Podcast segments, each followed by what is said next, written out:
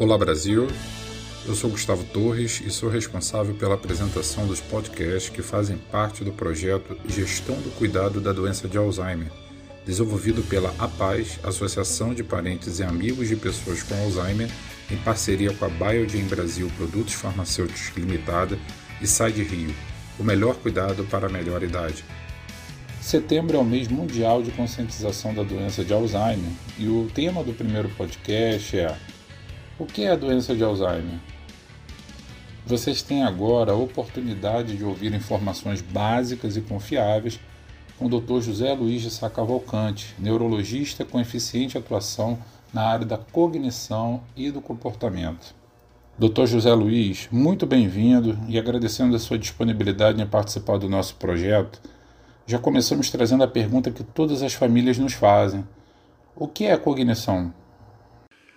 É um prazer participar desse podcast promovido pela Paz neste mês em que se comemora o Dia de, da Doença de Alzheimer.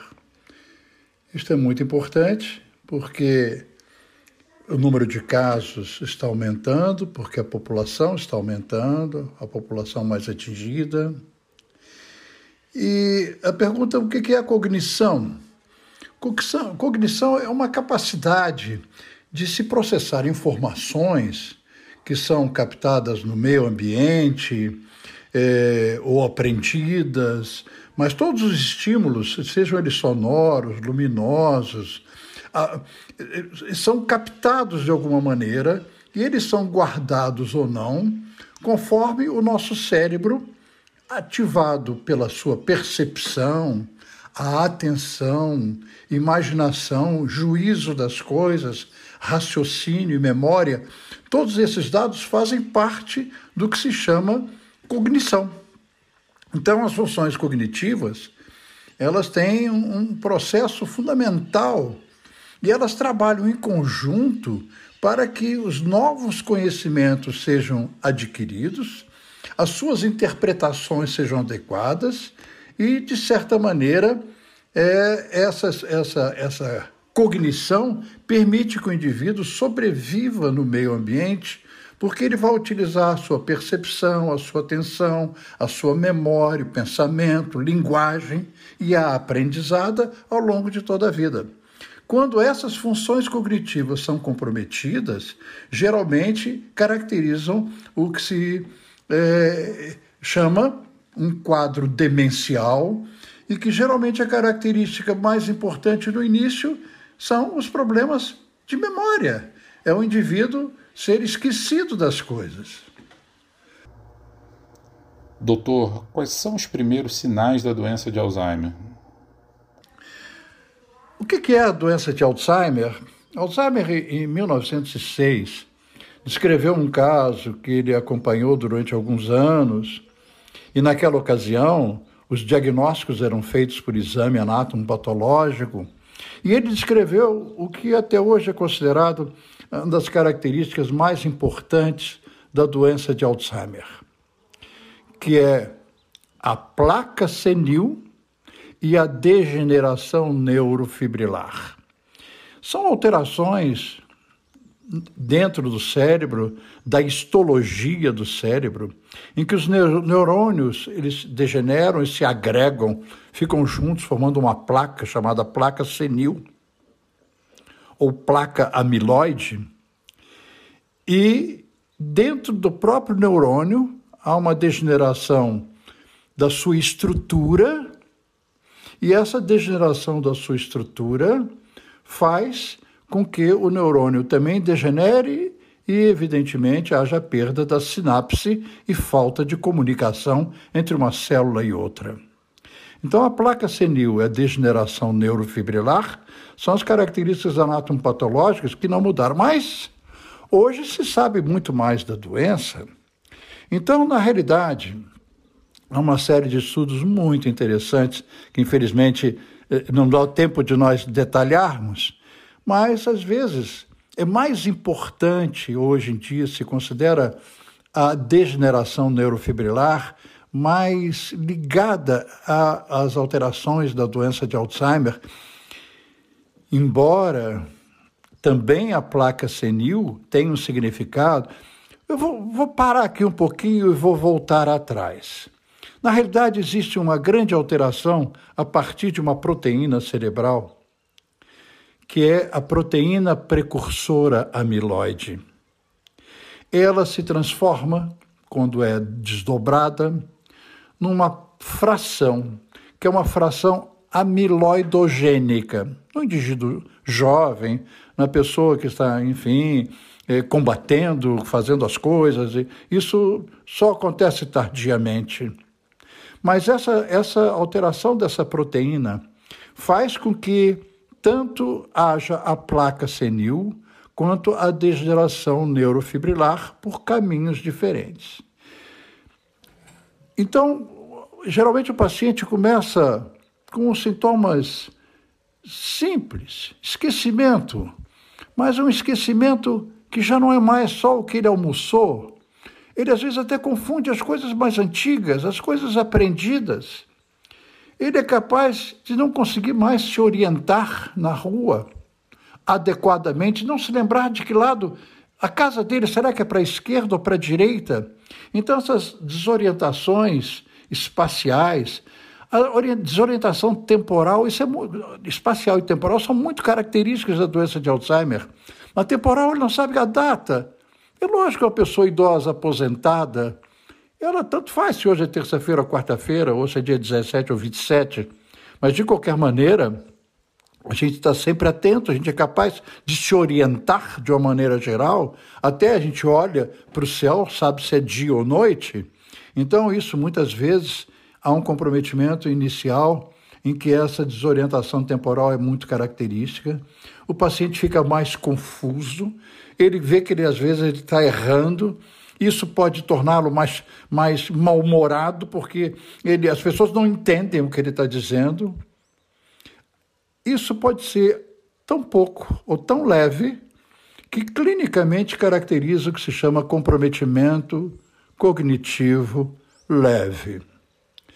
Por que, que isso acontece?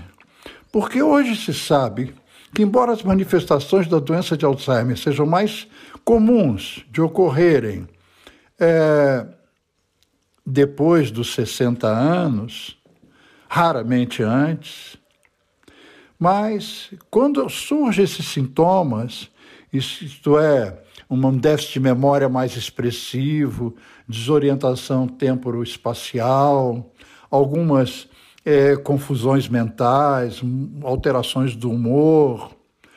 Quando surgem essas manifestações, que podem ser apreciadas é, por avaliação, uma avaliação básica neuropsicológica, uma entrevista com o paciente, geralmente a doença já tem mais de 15 a 20 anos.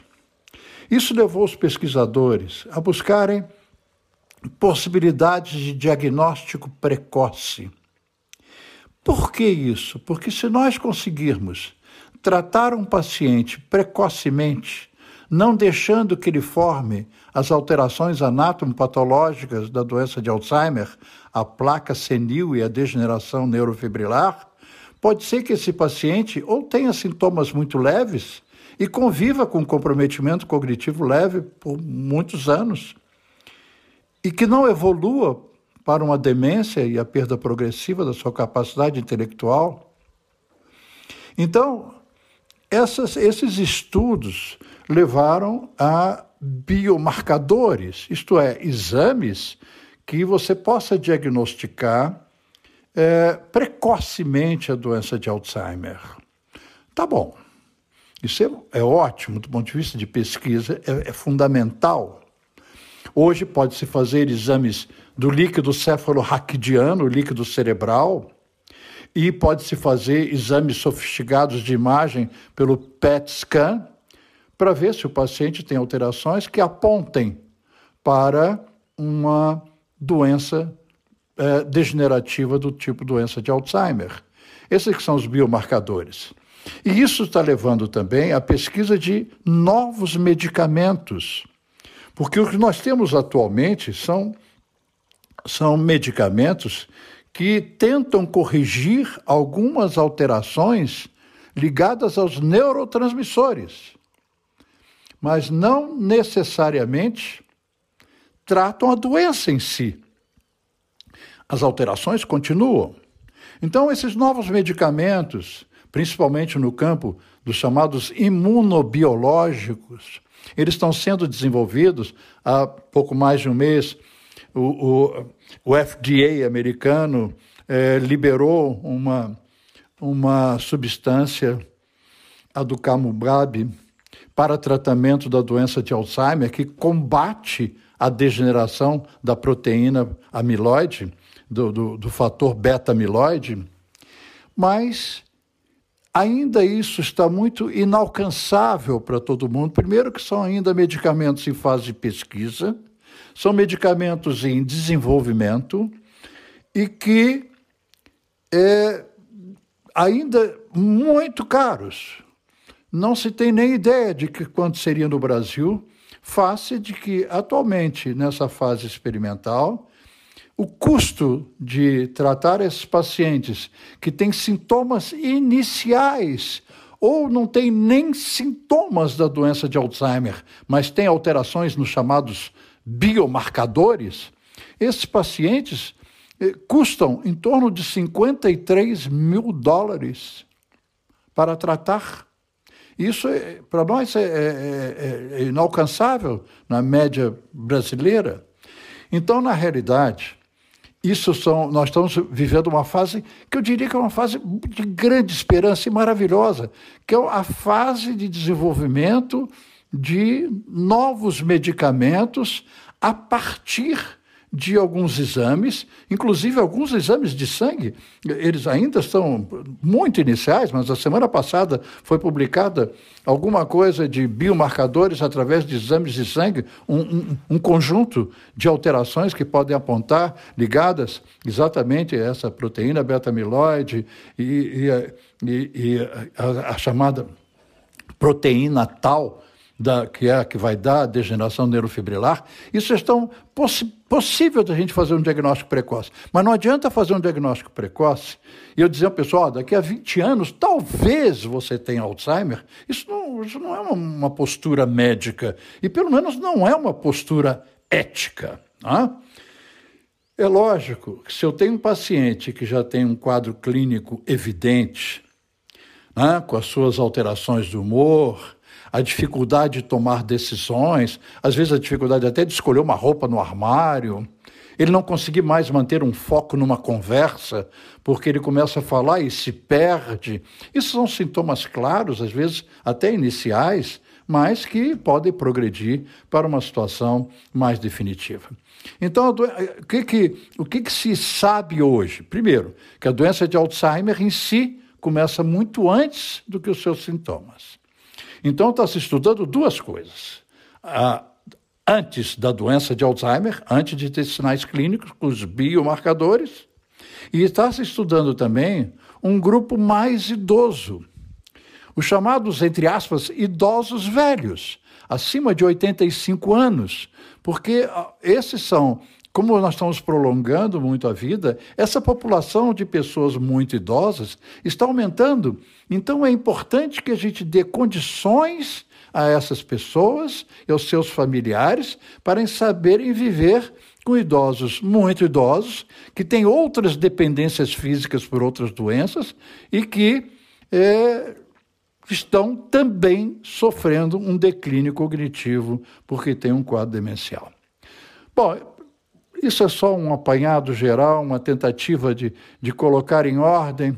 E lembrando que o que é mais importante é que já nos primeiros sinais, os mais precoces possíveis, que seja buscado um recurso médico para que se possa fazer uma avaliação desse paciente, uma avaliação clínica, pedir os exames complementares adequados, já que ele já tem sintomas, principalmente uma neuroimagem, uma avaliação neuropsicológica, que pode ser feita no consultório, É lógico, uma, uma avaliação neuropsicológica mais completa, e em alguns casos se exige, por exemplo, nos casos que tem alteração da linguagem, tem que se fazer uma, uma avaliação muito mais complexa, mas uma avaliação neuropsicológica, uma neuroimagem, um exame clínico, é muito importante que já nos primeiros sinais o médico seja avisado e que possa atendê-lo de uma maneira adequada.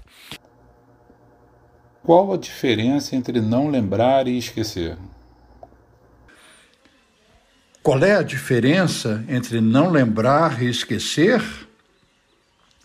Bom, o esquecimento, de uma maneira geral, é normal com o envelhecimento das pessoas.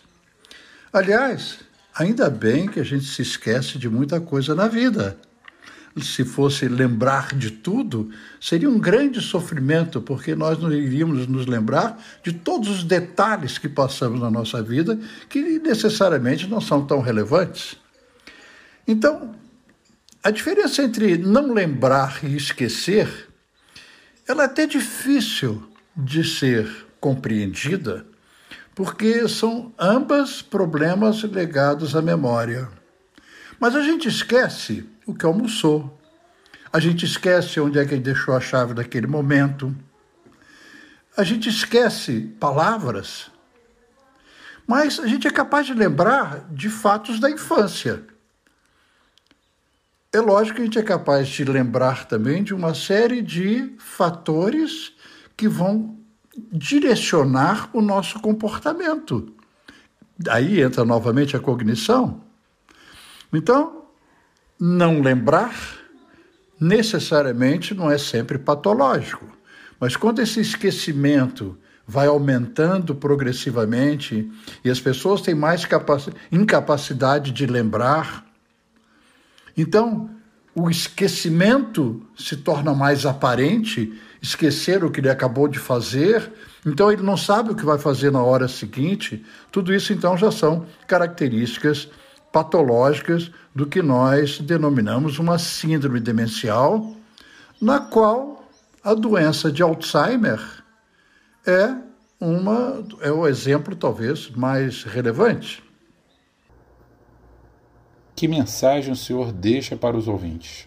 Buscar o apoio à família, o apoio às pessoas que vão lidar com aquele paciente, porque essas pessoas devem ser não é necessariamente preparadas, mas as pessoas devem conhecer o assunto.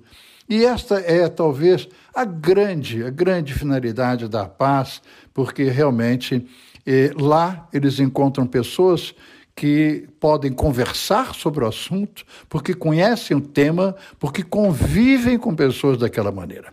Eu acredito que isso tudo possa contribuir para que todos nós, possamos conviver com pacientes que tenham perda cognitiva, até porque nós mesmos não estamos alheios à possibilidade de também ficarmos doentes.